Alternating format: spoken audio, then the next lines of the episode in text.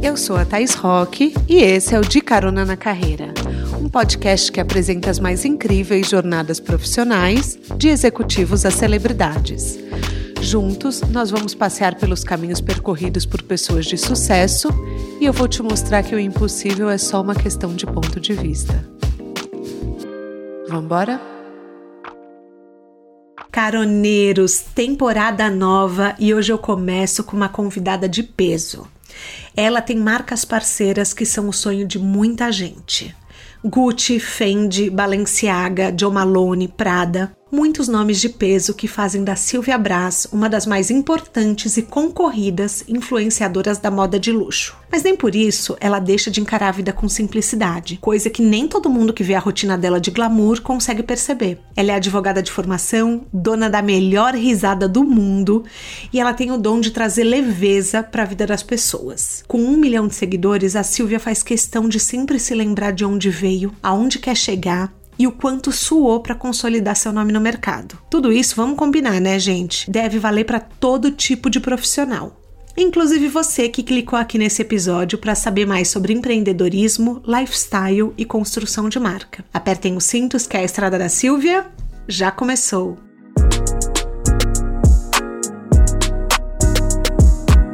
Silvia, seja bem-vinda ao De Carona na Carreira. Quer dar um oi para os nossos caroneiros? Eu quero, tô tão feliz que finalmente conseguimos ter esse encontro, eu, você e todas as outras pessoas que estão aqui ouvindo a gente. Estou muito feliz. Não, eu estou muito feliz porque assim, eu quero já agradecer ah. o Diogo Alcântara e o Bruno Rocha, porque eles fizeram esse encontro acontecer e eles foram Essa os que mais ponte. torceram. Eles falaram assim. Não, e eles são demais, são pessoas que vibram, eu acho que na mesma frequência que a gente. Sim, e torcem muito por todo mundo, e aí eu acho que as coisas vão dando certo, né? Tudo vai é dando certo.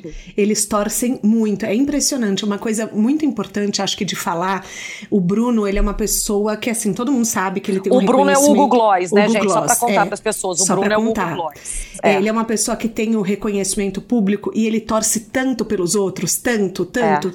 Tem coisa assim que não é de alma é de alma, é uma pessoa generosa de alma. Isso é muito interessante da gente observar é nesse mercado que a gente de alguma forma trabalha, frequenta, porque às vezes as pessoas chegam num lugar de destaque, de prestígio e acaba focando só nela, só nela. E esquece às vezes de dar uma mão, porque às vezes tem coisas que são fáceis para a gente e que modificam a vida do outro. E o Bruno, né, o, o o Diogo, que é ali está ao lado dele, eles são pessoas generosas e o que eles podem, eles fazem para ajudar os outros. Isso é muito bacana e eu acho que é, é sempre bom contar esses casos aqui, né? Porque é gostoso de ver, de viver, de sentir, de saber que existe de saber que existe. E é, é muito assim. Eu, eu, Outro dia, um amigo me falou: Ai, conheci Fulano, ele é tão famoso, mas ele não fez uma pergunta sobre mim, ele só falou sobre ele a noite inteira. Nossa, e... tem muito isso, né? Tem, tem muito. muito. Tem muito. Das pessoas, assim, que ficam achando que só a própria vida é interessante porque é famoso. E, gente, é, é só eu... olham para si mesmo e, e, esquecem de todo mundo que está ao redor. Eu acho que é um pouco assim, é um pouco triste, né? Fica um pouco vazia a vida. Eu sou uma pessoa que eu sou muito interessada pelos outros, Thaís. Eu sou interessada pelas pessoas, pelas histórias das pessoas. E é isso que me enriquece.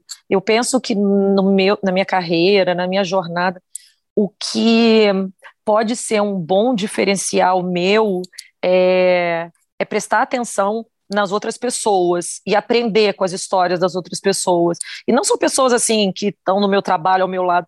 Qualquer tipo de pessoa, qualquer função, qualquer trabalho, qualquer história, eu acho que é enriquecedora. Ensina muito pra gente, né?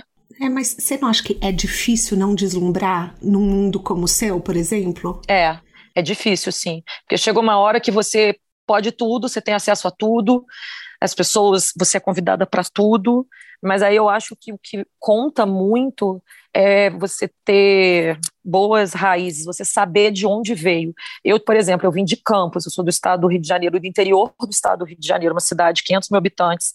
A, Fernanda também. Rio. A né? Fernanda Mota, é, a Fernanda, inclusive, está é. lá.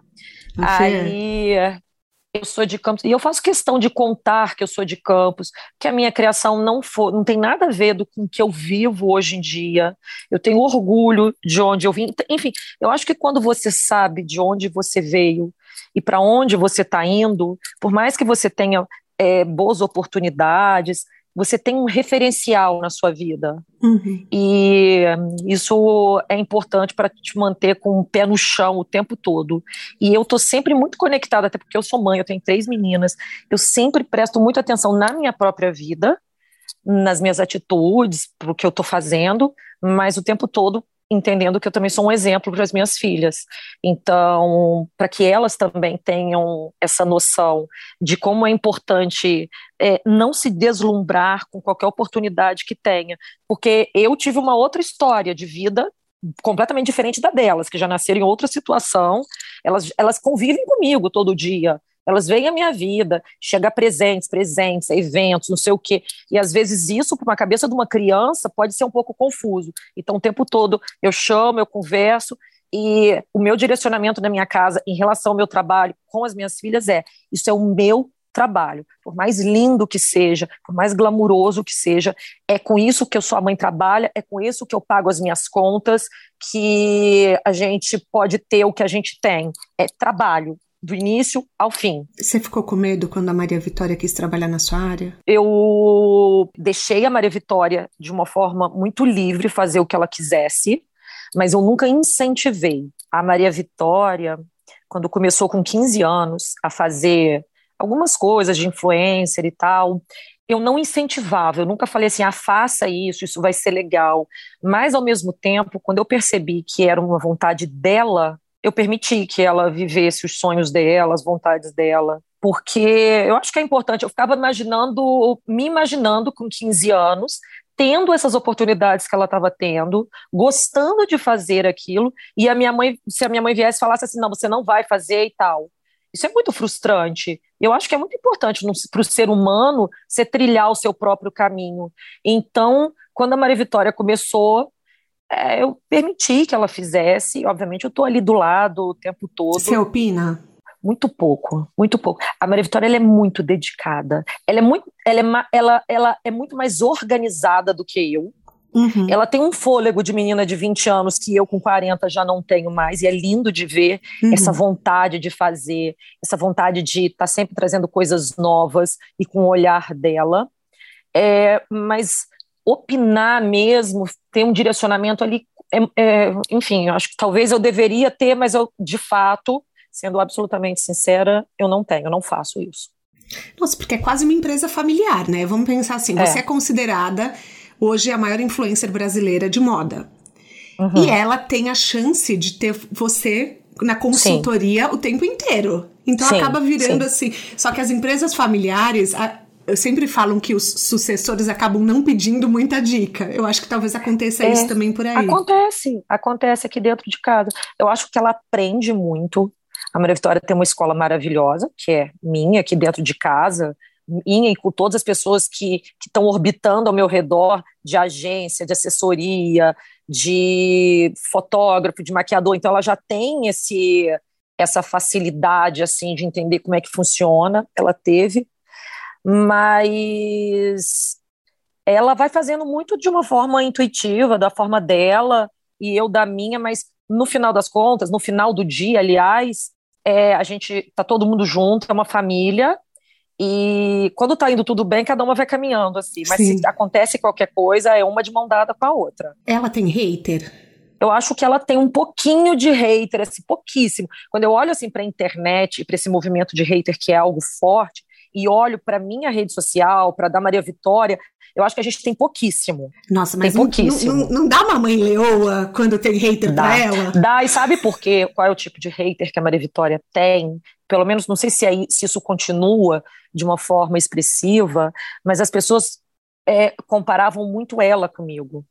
E as pessoas, elas não têm essa sensibilidade e essa delicadeza para entender que ela é a minha filha. É óbvio que uma filha tem uma mãe como referência, minimamente que seja.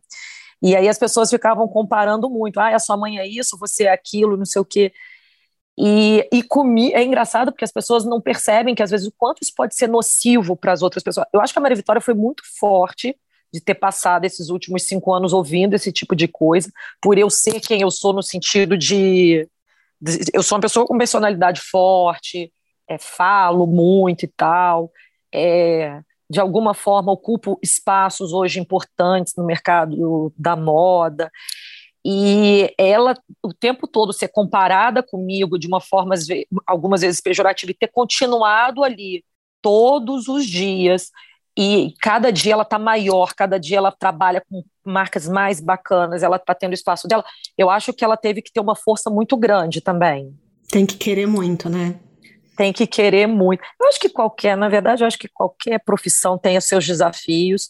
É, eu, eu não tive esse essa questão nesses meus 12 anos, eu comecei em 2010, vou fazer 22 anos, vou fazer 12 anos fazendo isso esse ano, agora em 2022.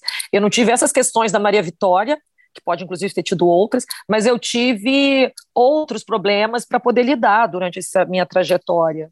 Por exemplo, ser mãe de três filhas, eu, no meio disso aí eu já eu fiquei grávida da Maria Isabela, aí ter filho, aí amamentar, aí dar conta da outra filha. Eu não morava em São Paulo, eu morava numa cidade, eu morava em Muriaé, Thaís. Muriaé fica a quatro horas do Rio de Janeiro. Pesquisei então, sua vida inteira, Silvia, tô sabendo. Você sabe Até tudo. no blog, blog mariasofia.com entrei e quero te falar, ó, quero te falar que depois a gente vai falar sobre isso. Quero te falar que esse domínio tá à venda por 2.500 dólares. É bom você comprar. Você tá de sacanagem, eu não sabia juro, disso. Juro, tentei entrar. Hoje eu até tentei entrar de novo, porque eu coloquei isso na pauta. E eu falei, meu Deus, porque tá à venda por Gente. um preço altíssimo. Caramba, eu não sabia disso, tá vendo? Eu sou meio, meio desconectada de algumas coisas que talvez eu deveria ser conectada. Mas. Você é de Muriaé, é, voltando. É. Só voltando, às vezes a gente olha bons momentos de carreira de determinadas pessoas e a gente não consegue identificar todo um caminho que foi percorrido até chegar ali. E como eu, eu trabalho muito nesse mercado de luxo e tal, é, com marcas de luxo, né? E frequento semanas de moda e tal. Às vezes as pessoas, muitas pessoas que chegaram agora não sabem tudo que eu tive que fazer para hoje em dia estar tá onde eu tô. Então, eu não nasci na zona sul de São Paulo, eu não nasci na zona sul do Rio de Janeiro, eu não nasci com todo é, com todo esse networking, é, eu não conhecia as pessoas certas do mercado. Isso tudo foi sendo construído diariamente. E estar longe daqui especificamente numa cidade de 100 mil habitantes, que é Muriaé, porque primeiro eu estava em Campos, casei e fui para Muriaé, que são 100 mil habitantes, uhum. e fica longe de tudo que você imaginar. Então, também é um, um, um, fator um pouco limitante que você precisa romper para você conseguir chegar em outros lugares. Enfim, eu tive que lidar com isso, com gravidez, com filho, com milhões de outras questões que a gente precisa para poder perseverar na nossa profissão. Mas, Mas como que foi no começo? Isso como que foi? Tipo assim, você começou com o blog da Maria Sofia, que inclusive... Eu comecei porque a Maria Vitória pediu para fazer um blog. Tá Existia brincando. o blog da Maria, da Camila Coutinho e tal. Eu já lia blog, gostava de blog e eu sempre gostei muito de escrever. E sempre gostei de moda. Eu sou essa pessoa que sempre foi apaixonada com moda. E a Maria Vitória percebia aquilo com 10 aninhos de idade. E aí eu lembro perfeitamente, eu deitada na minha cama em Muriaé, ela do meu lado, ela falou assim, mas por que você não faz um blog? todo mundo, tudo que você usa, todo mundo quer comprar igual, por que você não faz e vira blogueira? E foi muito engraçado. Aí eu, tanto que o blog Maria Sofia é porque eu não queria usar meu nome, Silvia Braz. Então, mas você, assim, você é reservada? Porque eu fiquei com essa sensação quando eu vi Maria Sofia. Eu sou zero reservada. Eu sou a pessoa mais dada, é, enfim, que, que possa existir. Mas naquele momento ali, eu não tinha certeza do que eu estava fazendo. Por isso que eu não quis botar meu nome. Falei assim, gente, será que isso é um mico? Uhum. Não sei, pode ser. E aí eu criei o blog, comecei a escrever e fui pegando gosto por aquilo. Fui me apaixonando por conversar com mais e mais pessoas. A sensação que eu tinha é que aquilo ali era uma janelazinha minha para o mundo. Eu estava numa cidade muito pequenininha, que me uhum. limitava de alguma forma, e aquilo ali me abriu uma conexão com o mundo.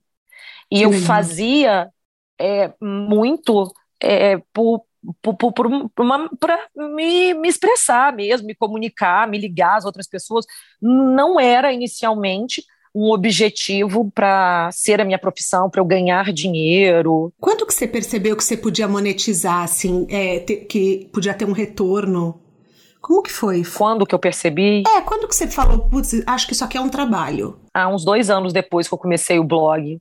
É, eu já, tava, já tinha começado a fazer alguns trabalhos, assim, com retorno financeiro, mas ainda uma coisa muito pequena. Até porque quando a gente pensa 12 anos atrás, é, influenciador não era uma profissão, Sim. não tinha reconhecimento, os valores é, dedicados, os, a, a, verba de marketing de qualquer empresa 12 anos atrás era completamente diferente do que a gente tem hoje em dia quando a gente pensa é, que é dedicado para o online.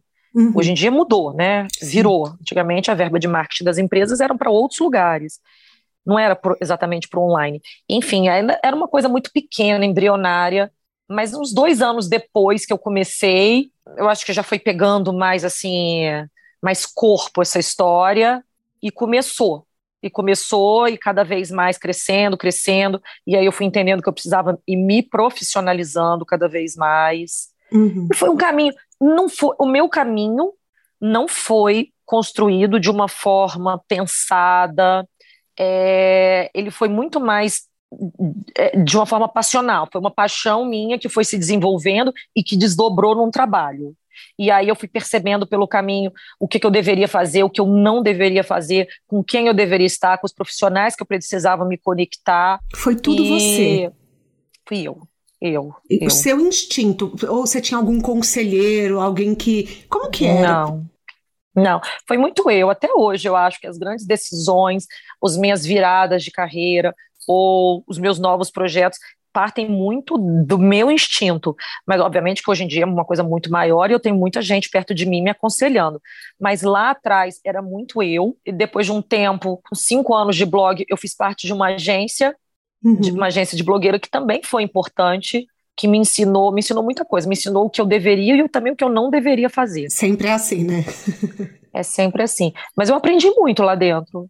Aprendi várias coisas. Aliás, eu, quando eu, eu penso que a gente aprende o tempo todo, inclusive quando não dá nada certo, quando dá tudo errado. Mas é uma lição também. Gente, é ali que a gente aprende. Porque quando a gente está voando, quando a gente está dando tudo certo na vida, quando você está trabalhando pra caramba, que você está ganhando dinheiro, que você está lá no. Você não aprende nada, você só, você só vai no fluxo. Você se desconecta um pouco, seu pé, você voa realmente, literalmente. Mas quando as coisas precisam ser revistas, quando você precisa parar tudo para mudar a sua direção, quando uma decisão ela foi errada, quando algo não surtiu o efeito que você gostaria, aí eu acho que a gente para a gente reflete e aí a gente aprende pra caramba. Então, nessa agência, eu aprendi muita coisa e aprendi no erro e no acerto. Eu vi uma entrevista sua que você falou assim que o seu dom é trazer leveza para a vida das pessoas. Sim. Que você prefere falar de alegria do que de perrengue. E eu Sim. amei que você trouxe esse assunto, porque assim, eu, diferente de você, eu amo um perrengue. Por é quê? Mesmo. Não, falar disso, na verdade, porque eu acho uhum. que aqui no podcast muita gente está tentando a vida empreendedora.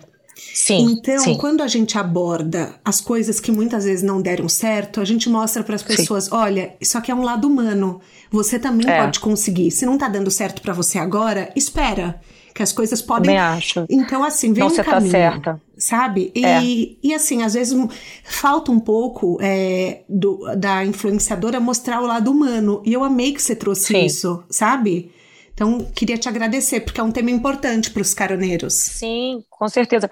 É, quando eu falo que eu não gosto de falar muito de perrengue, eu gosto mais de leveza, eu falo muito mais no sentido de vida pessoal é, desses dias que a gente está triste, ou problemas pessoais que a gente tem. Por exemplo, eu passei esse ano por uma separação. Eu me separei depois de 21 anos de casada, que foi, para mim, um, momento, um dos momentos mais importantes da minha vida. E é pela primeira vez, inclusive, eu estou falando sobre isso aqui com você. Mas foi uma coisa que eu não queria abordar nas minhas redes sociais. Como eu não fiz, eu apenas fiz um stories um dia, porque acho que foi uma história, ela foi ganhando é, muitos disse-me-disse. Eu falei assim: não, eu preciso me posicionar, entregar isso aqui para as pessoas que gostam de mim, mas eu virei a página e não volto sobre, a falar sobre isso, porque eu entendi que aquilo ali era um assunto muito meu e era um assunto que me deixava muito vulnerável. E e quando você. É, internet não é brincadeira, esse espaço nosso que não é brincadeira. E se você se coloca de uma forma vulnerável, aquilo pode te trazer consequências, assim, grandes. Então, eu prefiro não falar, às vezes, de coisas que me custam muito caro na minha alma. É, ou problema, ou determinada doença e tal. E aí eu me reservo um pouco nesse sentido. E eu percebo que as pessoas que me seguem, o que eu recebo todos os dias, Thaís, elas falando isso. Que bom, é, eu fico feliz com o seu bom dia, com a sua risada, com a alegria da sua casa. E é isso que eu quero mesmo. Eu quero poder tocar as pessoas com essa alegria, poder transformar o dia de uma pessoa que às vezes não está tão bom, ela, ela distrair comigo ali. Distrair, Sim. mudar a cabeça não, dela. A sua ela risada é a melhor. Eu não vou dar essa risada agora, não. não vou assustar as pessoas. Não, mas assim, gente, antes de começar a gravar, eu falei assim: nossa, a Silvia tava tão arrumada que eu fui até no stories, eu fui até no banheiro passar uma maquiagem para encontrar com ela, porque eu vi nos stories, gente. Eu falei, daí eu, eu, uma pessoa da minha equipe, José, ele falou assim: será que ela tá achando que é um videocast? Eu falei assim: não. Eu falei claramente que não, não é. Não, não, não, é porque, é porque hoje. Aí eu só ouvi sua risada, assim, é só a gargalhada, né? É só gargalhada. Eu, dou muita risada mesmo. Eu sou uma pessoa muito feliz, sabia, Thaís? Eu, eu acho Graças que a Deus. A minha genética é muito feliz. Eu sou muito alegre, eu vibro muito com as coisas, o que não quer dizer que eu tenho meus dias tristes. Tem dias que eu tô horrível. Eu tive dois meses atrás, uma semana que eu não conseguia nem levantar da cama. Assim, eu fiquei mal, mal, mal. Mas é, de uma forma geral, eu sou uma pessoa muito alegre, muito muito feliz. E por ser assim, quando eu tô triste, eu fico assim, gente, eu, tá, eu tô triste, eu vou viver esse, essa tristeza aqui, mas já já eu quero sair disso. Aí eu luto para sair daquilo. Mas você não acha que isso é um desafio também na sua profissão? Por exemplo, você não tem 30 dias de férias, você tem que estar sempre online, você fica às vezes 24 horas sem postar? Não, é muito difícil. Eu não tenho, realmente eu não tenho férias. Esses últimos 12 anos eu não tive férias nunca. Porque quando eu tô de férias é quando eu mais produzo conteúdo. Por exemplo, se eu viajar agora, eu vou para Trancoso, tá? Daqui a Sim. três dias. É obviamente que eu vou ficar, eu vou ficar dez dias em Trancoso. Eu vou, eu vou fazer conteúdo pra cara. Eu falei pra minha equipe assim, e eles morrem de rir. Porque todas as vezes agora eu faço isso. Eu falo assim: não quero, eu vou para Trancoso para passear, não me botem para trabalhar, não quero fazer entrega. Eu falei isso. Uhum. Aí ontem eu estava aqui, eu falei assim, Thais, eu quero a lista de todas as marcas de moda, que eu quero levar uma roupa de cada uma, que eu quero postar, porque eu já vou entregar lá, não sei o quê. No final das contas, a minha pessoa física é muito misturada com a minha pessoa jurídica. E é muito difícil dissociar. É muito difícil eu relaxar, assim. Eu, eu, eu, eu, hoje em dia, eu, eu relaxo no meio do meu trabalho. Tipo, eu vou estar em Trancoso, eu vou fazer as minhas entregas, eu, uhum. um, pelo menos uma por dia, com certeza, entrega comercial eu vou fazer, mas aí depois que eu faço, talvez eu feche o celular e vou curtir um pouco, mas daqui a pouco eu volto. Porque quem trabalha com esse tipo de influência digital que eu trabalho, que é uma coisa muito de lifestyle também, esses momentos de férias são momentos de, importantes para eu estar postando. Sim. E aí também passa por uma questão de eu amar o que eu faço. Se eu fizesse isso só para ganhar dinheiro ou para ser só um trabalho, é, talvez eu tirasse meus 10 dias de férias e não fizesse isso. Mas no final do, do, dia, eu amo fazer. Eu amo pegar o celular, conversar com as pessoas, produzir conteúdo. Eu, eu, eu enlouqueço quando eu estou com o celular na mão e quando eu estou com pique. E então eu acho que passa muito também por essa questão de eu amar o que eu faço. Então eu não penso muito, eu só vou fazendo. Aí depois quem paga é o meu corpinho, que aí chega uma exaustão física e mental e eu fico uma semana deitada na cama, que é como eu te contei, foi por causa disso. Como que você cuida da sua saúde mental? Você faz terapia, alguma coisa? Faço terapia. Toda quarta-feira, quatro horas da tarde. Inclusive, desse último mês eu não fiz, eu preciso voltar para minha terapeuta.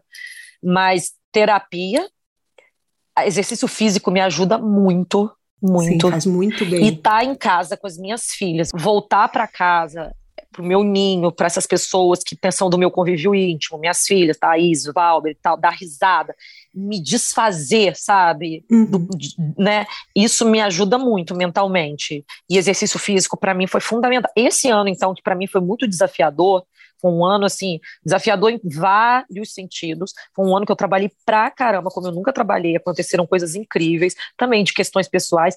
É, o, a, o exercício físico diário, para mim, foi salvador. Foi maravilhoso. Você faz todos os dias? Faço, faço todo dia. Tem época que eu fico. Esse mês eu estou meio preguiçosa, trabalhando muito, mas de maneira geral, sim.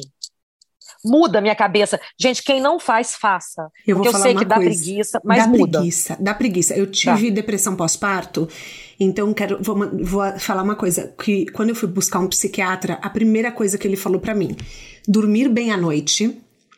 Ele falou assim: você tem Exato. que, tipo assim, quando é de dia, você tem que estar tá acordado. A luz do dia, o sol faz uma diferença em casos de deprê. E ele falou também que fazer ginástica melhorava muito, muito, muito a situação de é deprê. Verdade. Então, assim, é, são coisas que, que não custam nada e que, assim, você pode sair para dar uma caminhada na rua. Então, a, fica aí a dica para os caroneiros que agora estão passando por uma deprê, por mais que seja difícil, levanta do sofá. Eu tive, eu, eu, eu nessa minha fase desse ano, que é uma obviamente quem já passou por uma separação sabe como é complicada, eu percebi que existem mecanismos que ajudam a gente. Então, acho que exercício físico é um bom mecanismo, se cercar de pessoas alto astral, estar tá próximo de pessoas que te amam também, é, uhum. é, é algo que faz muita diferença. É, eu adoro ouvir música, música também, assim, música alegre. Eu acho que alegra o nosso dia, né? Mas afeta. Outro dia eu vi na internet, afeta. foi um post é. da Yasmin Brunet, inclusive, ela uhum. falando que as letras das músicas têm um impacto. Por isso que tem mantras em religiões, por isso que algumas coisas tem aqueles cânticos, acho que chama, não sei falar. Cânticos, é. Uhum. E muda, muda, muda a vibe, a energia, né? muda a energia a energia. E ao mesmo tempo também tem músicas, é engraçado que eu tem músicas que me ligam alguns momentos da minha vida que eu não gosto. Na hora que eu ouço, aquilo já me dá também um gatilho, eu tiro, eu falo não, Deus me livre, não quero ouvir essa música não. Aí já muda. Mas enfim, eu acho que é, passar por momentos de tristeza ou de depressão, que são coisas diferentes, obviamente, é, todo mundo vai passar, ou já passou, ou está passando, e a gente tem que estar tá sempre muito atento né, a esses sinais e procurar é, mitigar isso com alguns mecanismos que sejam fáceis para a gente, que, que são esses que a gente está falando aqui. E buscar ajuda se você precisar. Caroneiros, ano novo, temporada nova, e eu quero parar um minutinho para te contar que dá para realizar o sonho do negócio próprio em 2022. A Nuvem Shop, maior plataforma de e-commerce da América Latina, te dá todo o suporte que você precisa. O processo de criar sua loja é simples. Basta você clicar no link que está no descritivo do podcast e quando estiver pronta dá para integrar com as suas redes sociais de forma rápida e segura, aumentando ainda mais as chances de venda. Além disso, a Nuvem Shop oferece uma rede com mais de mil agências certificadas para te guiar na estratégia de marketing e design. Eles têm 30 dias gratuitos e isenção de tarifa de vendas durante 90 dias. E para você, meu caroneiro amado, ela oferece um adicional de 25% na primeira mensalidade da loja virtual. O link exclusivo dessa promoção está no descritivo do episódio e é a forma de você acessar o desconto. Mostre ao mundo que você é capaz e crie a sua loja online na Nuvem Shop. Mas assim, eu sinto que quando eu olho a sua trajetória, eu olhei muito o blog da Maria Sofia. Quer dizer, o que eu achei no Facebook, tá? Porque o blog, blog em si não existe mais. É, eu vi que você, uma hora, deu uma virada de chave pro mercado de luxo. Como que isso Sim. aconteceu? De novo, não foi algo que eu plantei e que eu tava direcionada para isso. Foi algo que aconteceu muito naturalmente. Jura? muito natural. Eu nunca foquei assim, ah, eu quero trabalhar com a Louis Vuitton, com a Dior. E vou para o mercado de luxo. Foi algo que foi acontecendo naturalmente. Primeiro, trabalhando aqui no Brasil com as marcas nacionais, e aí eu começo a ir para as semanas de moda fora, que eu sempre achei muito importante, que para o meu repertório, de, por ser uma pessoa da moda, semanas de moda fazem diferença. No meu ponto de vista, faz muita diferença. E você faz Inclusive, um conteúdo muito... diferente, porque você mostra é, showroom, você mostra, gosto, é. você mostra Eu gosto de mostrar coisas. sempre por trás, é. Eu adoro isso, porque eu não sou da moda, por exemplo. Eu gosto de saber a história. É, porque tem a vitrine que é o que todo mundo vê. Mas a, o por trás ali eu acho também tão interessante quanto né, o produto final. E é isso que eu sempre foco também nas semanas de moda. Mas, enfim, as semanas de moda, eu acho que elas fazem muita diferença no repertório de uma pessoa que trabalha com moda, não só pelos desfiles, mas pelo street style, por tudo que acontece na cidade. É muito enriquecedor Uhum. É, esses movimentos de rua, e que, obviamente, numa semana de moda está tudo condensado em dias e pessoas ali. Então, é muita informação e que depois vai se desdobrando ao longo do seu ano e você consegue interpretar isso através das suas roupas, através da edição de looks, enfim. Mas aí eu fui começando a trabalhar e eu acho que foi acontecendo naturalmente esse posicionamento meu dentro do mercado de luxo, é, das marcas começarem é, a ver em mim uma persona que poderia é, representar elas aqui dentro do Brasil. Então, acho que a primeira foi a Dior, acho não, foi o primeiro desfile que eu fui, foi a Dior, foi a primeira marca que me olhou, que me convidou e que começou a me vestir. E, e eu, obviamente, eu quis fazer o, o melhor que eu poderia, continuo sendo assim até hoje. E aí foi acontecendo com outras marcas, e foi um caminho que a gente, nesse momento, é o que eu que, que, que não é o que eu mais faço. Assim, eu não posso falar que eu só trabalho com mercado de luxo, porque não é. Eu trabalho com mercado de luxo, eu trabalho também com marcas nacionais que não estão dentro do mercado de luxo, mas que também são muito interessantes, que têm outros, outras qualidades. É, como design, como, como, enfim, o produto é muito interessante.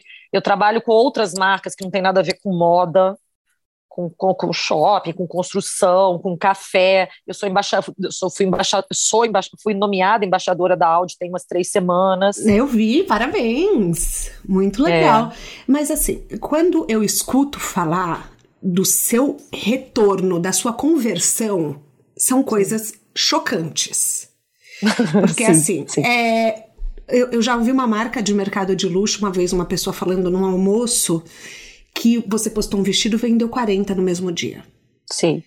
Você... Eu vendi uma bolsa de uma marca italiana, que eu não vou falar o nome da marca, uma bolsa, eu vendi 140 bolsas. Você tá brincando. Isso que eu queria saber. Você fica a par dessas métricas? Você, você tem. Algumas, não todas. Não tá. são todas as empresas que abrem essas métricas, nem, nem, nem de marca de luxo, nem de marca nacional também, marcas é, daqui do Brasil, de luxo ou não, enfim.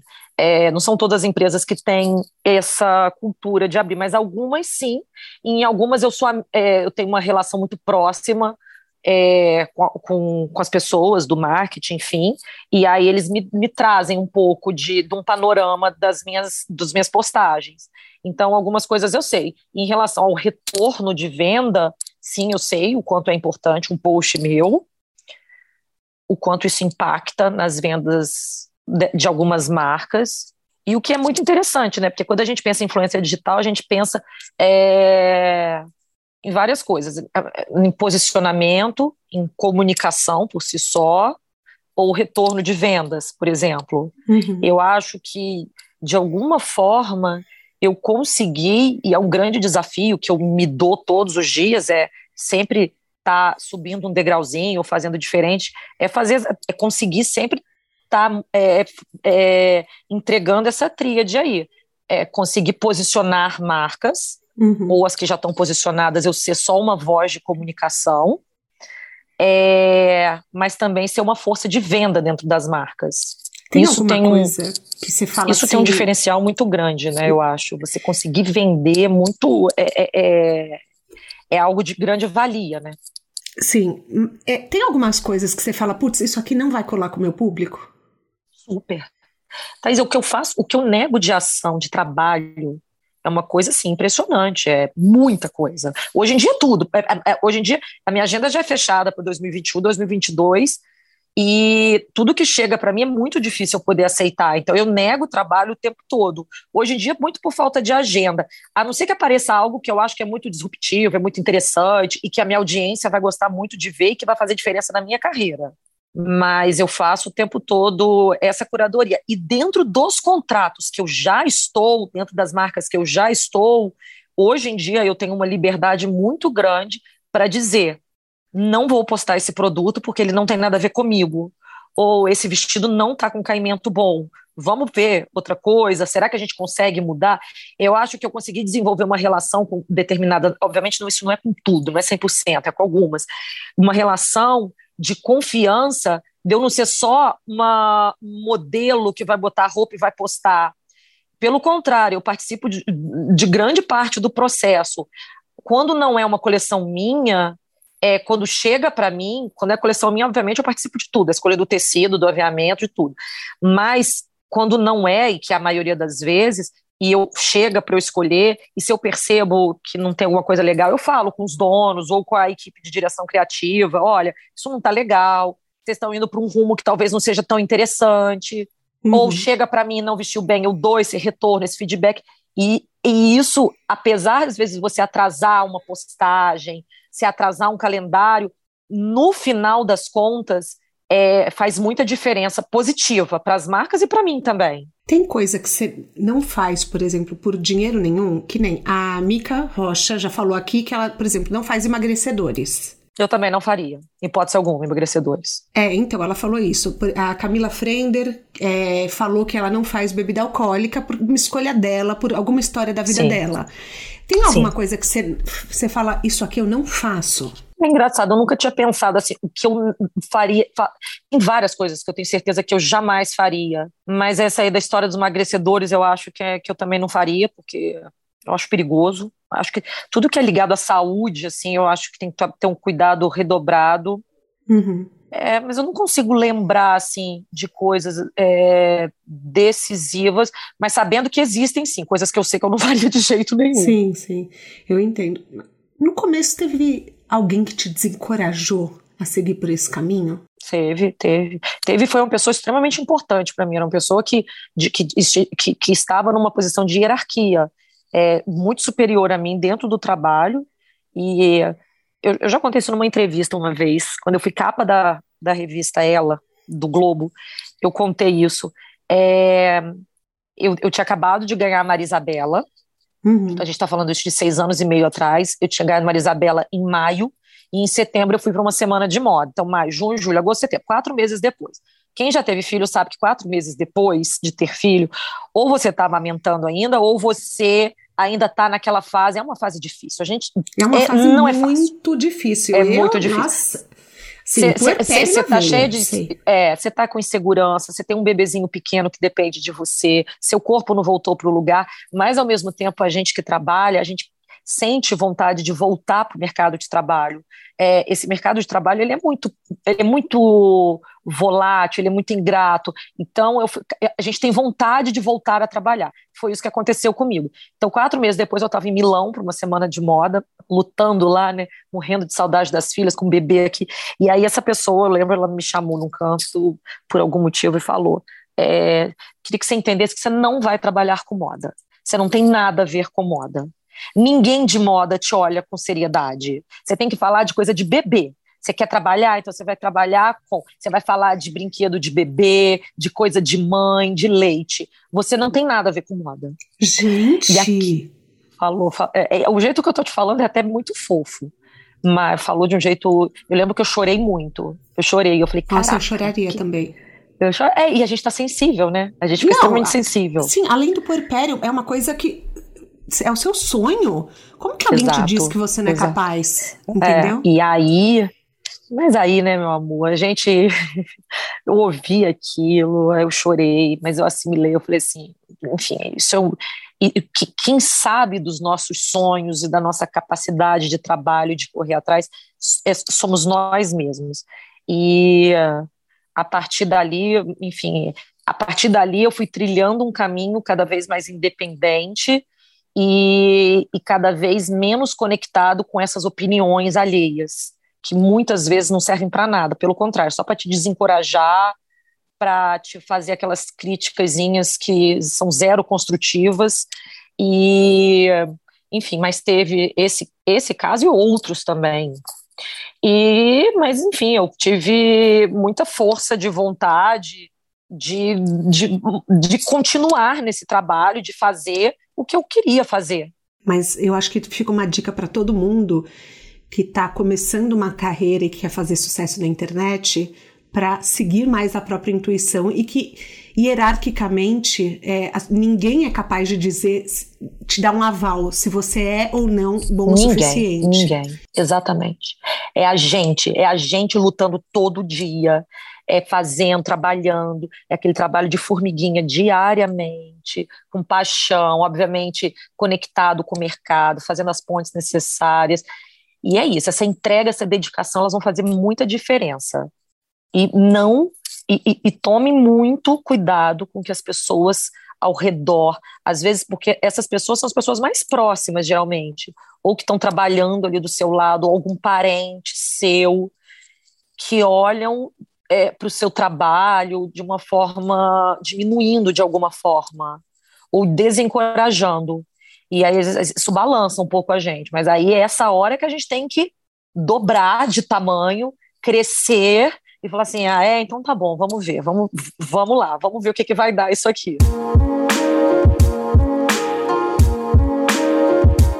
Que dicas de ouro você daria para quem quer fazer sucesso na internet? Assiduidade. Internet você tem que ter assiduidade. Não dá para você postar hoje, daqui a cinco dias você volta, daqui a dez dias você volta. É, a internet é algo que você tem que ir cativando diariamente, tá ali sempre, sempre com histórias novas, é, criar enredos novos e, e, ser você. Eu acho que, que, ninguém é igual a mim, ninguém é igual a você. Uhum. Cada pessoa é única. Se você souber contar a sua história exatamente do jeito que você é, isso vai te tornar diferente. Porque o que acontece hoje é que está todo mundo muito parecido. Uhum. Todo mundo falando a mesma coisa, do mesmo jeito, sorrindo do mesmo jeito, usando as mesmas roupas, se comportando da mesma forma. Então, quem vem diferente, com a sua personalidade, por, é, sabendo transparecer sua personalidade de uma forma autêntica, interessante na internet, eu acho que, que, que consegue colher bons frutos. Mas eu acho que seria isso. Como você tem tanta pauta todos os dias para falar. Você não fica, às vezes, pensando assim, meu Deus, não tem o que falar hoje? Tem, sabia que tem dia que eu começo a fazer stories, eu olho pro lado e falo assim, gente, não tem nada para falar, puta que pariu, gente, o que, que eu vou falar hoje? Exatamente Mas de repente o que eu vem. penso. De repente vem. vem. Mas de repente vem até porque as pessoas hoje, elas não estão interessadas em pautas interessantíssimas. As pessoas gostam também do dia a dia da pessoa. As pessoas gostam também do comum, do dia a dia, da simplicidade. Gostam de uma sensação. Eu, por exemplo, eu nunca vou esquecer um story seu que você fez, foi na festa da, acho que da Maria Antônia, não sei se era da Maria Antônia, que era na praia, tinha até, era duas gastronomia que vocês estavam servindo, Sim. e você descendo, dançando funk até o chão. Aí quando a gente assiste, a gente fala, tá vendo? Se vê a gente da gente, ela é. também dança. É, foi Mas da Maria é, Antônia, essa foi? sou eu, sabia? Thais, eu sou desse jeito. Eu sou essa pessoa que, enfim, eu vou para Paris para o desfile de moda, do Dior, mas que adoro. Se você quiser me chamar para o baile funk hoje, eu vou também. Eu vou comer coisa legal, mas eu gosto de. Ontem eu estava na clínica da minha irmã, estava tendo uma festinha, era coxinha e Coca-Cola de dois litros. Não tem nada que me deixa mais feliz do que isso. É... Enfim, eu, eu sou essa pessoa e eu, graças a Deus, de alguma forma eu consigo ser a mesma pessoa na internet. Quando eu ligo o celular, quando eu aperto ali para começar a fazer meus stories, é, eu não mudo, eu continuo sendo eu. E as pessoas reconhecem isso. Reconhecem e o que mesmo. é muito bom, porque também na hora que me encontram pessoalmente, veem que não é um personagem, né? Que Deus e às vezes acontece isso. Acontece, acontece muito. Acontece, acontece muito. muito. E é um desafio. Até porque, Thaís, é, é assim. Eu sou a Silvia, eu tenho meu jeitão, eu falo. Só que o que as pessoas, o que algumas pessoas entendem de mim, às vezes elas criam uma imagem. Uhum. E às vezes essa imagem que elas criam não é exatamente o que eu sou.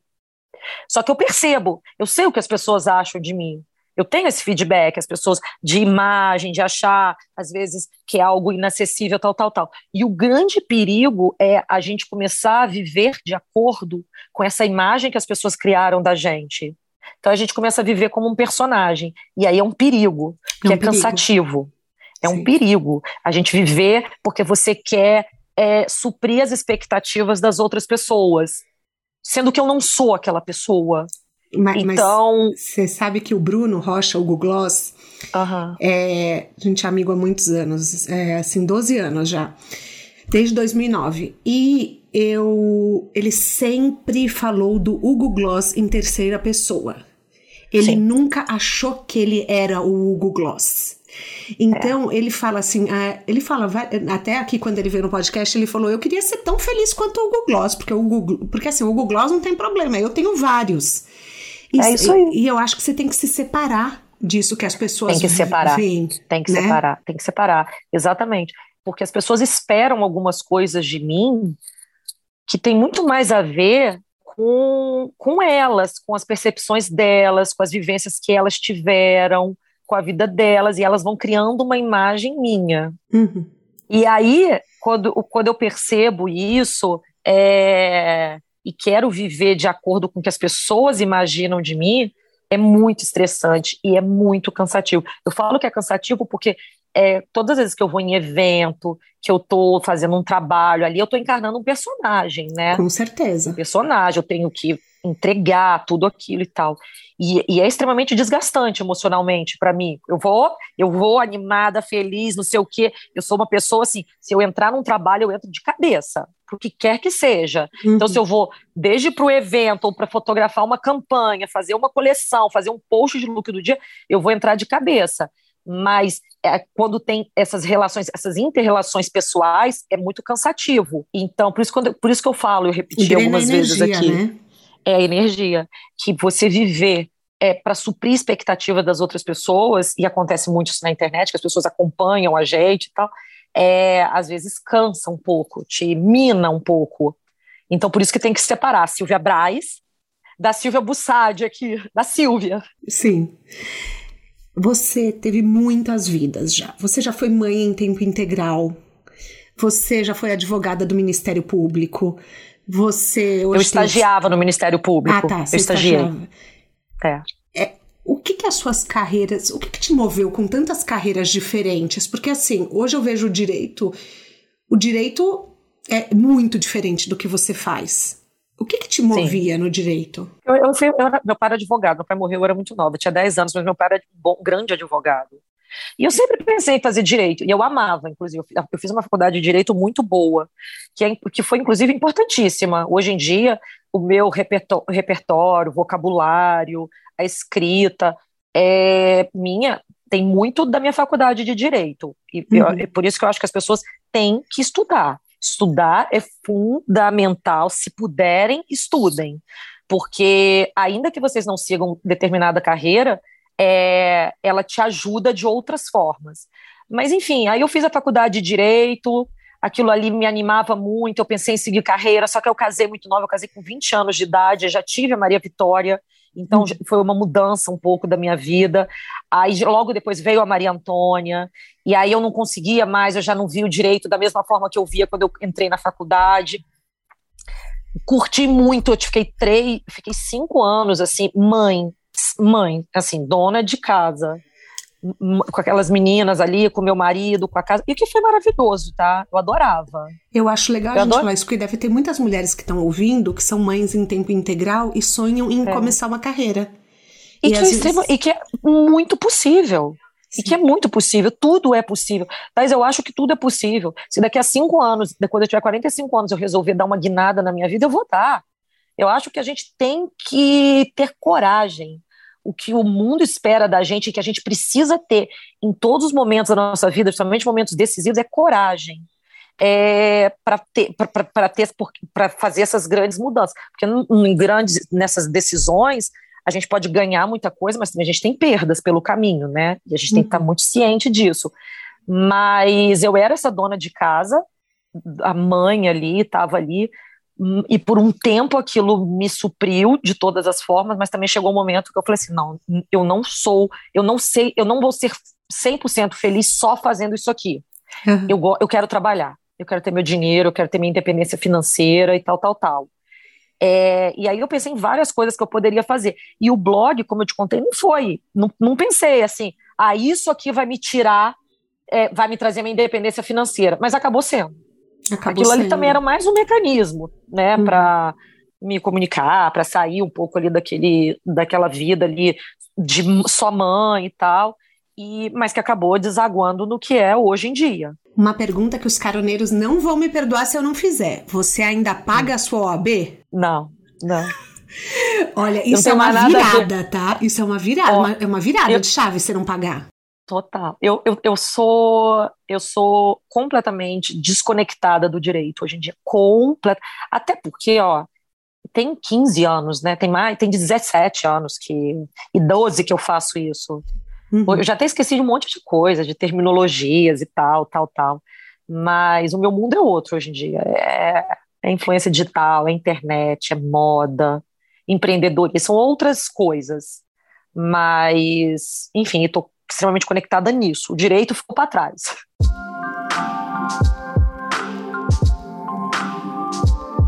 A gente tem um quadro aqui que chama pneu furado, que é assim: toda estrada tem seu pneu furado, o seu erro, mas que ensina mais do que muita faculdade, do que muito MBA.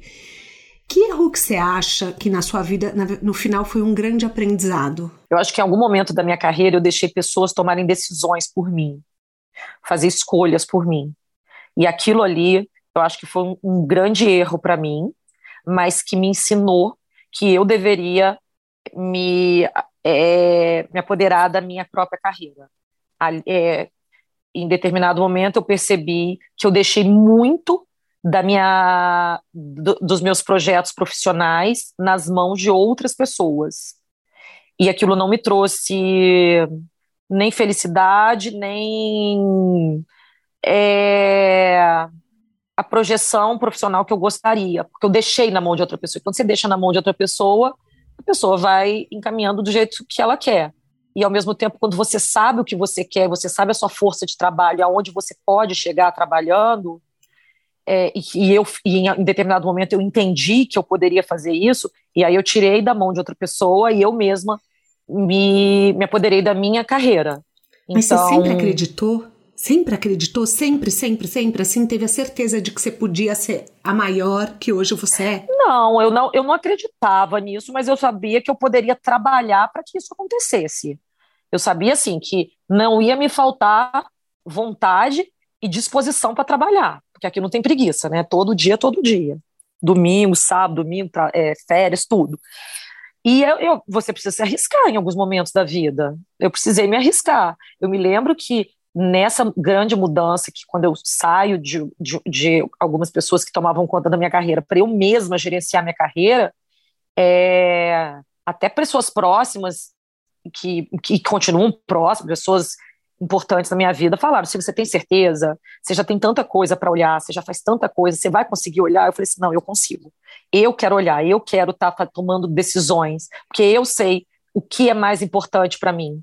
Uhum. E essa foi uma virada de chave. Então foi um grande erro eu ter deixado por um tempo na mão de outras pessoas, mas ao mesmo tempo aquilo me ensinou que eu precisava é, tomar as rédeas da minha carreira e, e, e, isso foi determinante, foi uma virada de chave para mim. Você abordava as marcas, por exemplo, com ideias de projetos? Que dica você daria nunca... para quem está começando assim?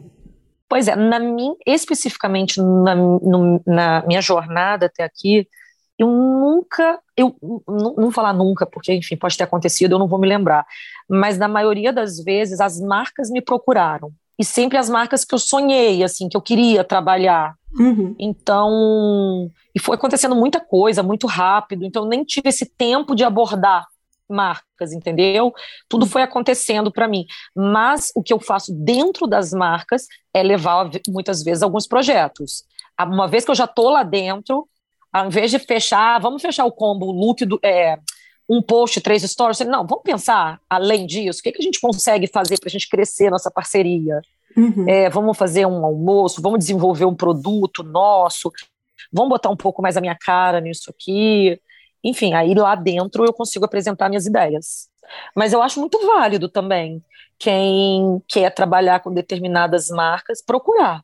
Eu acho que é extremamente válido montar projetos, pensar fora da caixa. O nosso mercado está sedento por novas ideias, por Sim. novos projetos. Então, quem tem um olhar diferente, quem tem boas propostas, por que não? Bater na porta, mandar um bom e-mail, mandar uma apresentação, se conectar com alguma pessoa que esteja ali na direção de marketing e apresentar. Eu acho que é extremamente válido. Cercada de tanto luxo, o que, é sucesso para você? Sucesso para mim é ter minha família de verdade.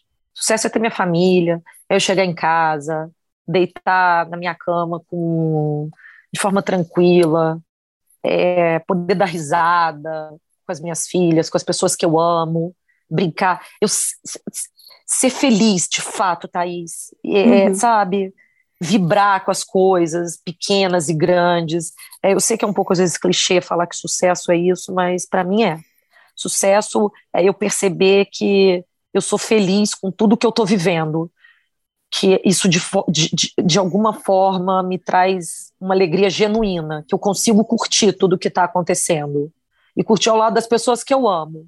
É, e é isso que eu sinto. Eu tô aqui em casa às vezes, aí eu começo a ouvir a risadaria lá na sala, eu chego e aí eu dou risada junto e a gente se diverte.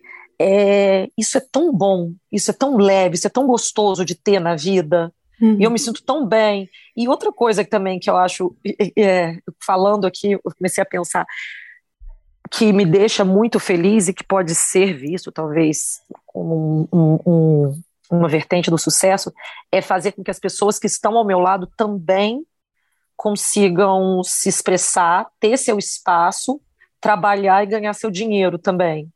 Então, Muito é, tem Pensar o Valber crescimento meu, de todo mundo, né? De todo mundo, é. Porque tá, tô eu aqui, mas tem tanta gente é, boa ao meu redor, com ideias boas e que podem também é, trabalhar e eu, e eu, de alguma forma, poder ajudar elas nos seus caminhos me deixa muito feliz.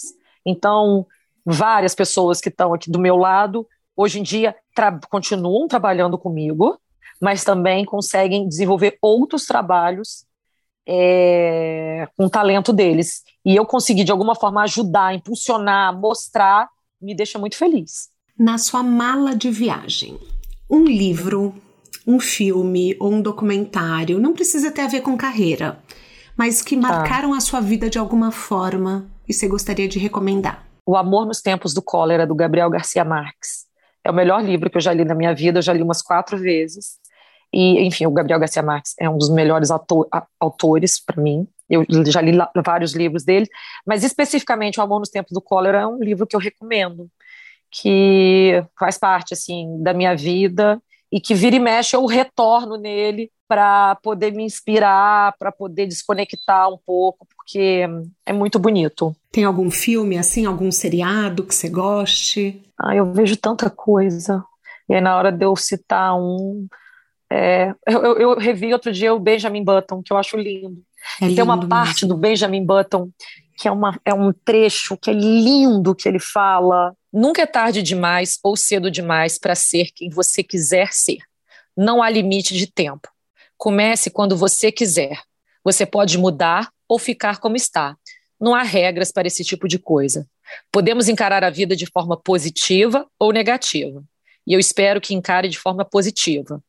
Espero que veja coisas que surpreendam você. Espero que sinta coisas que nunca sentiu antes.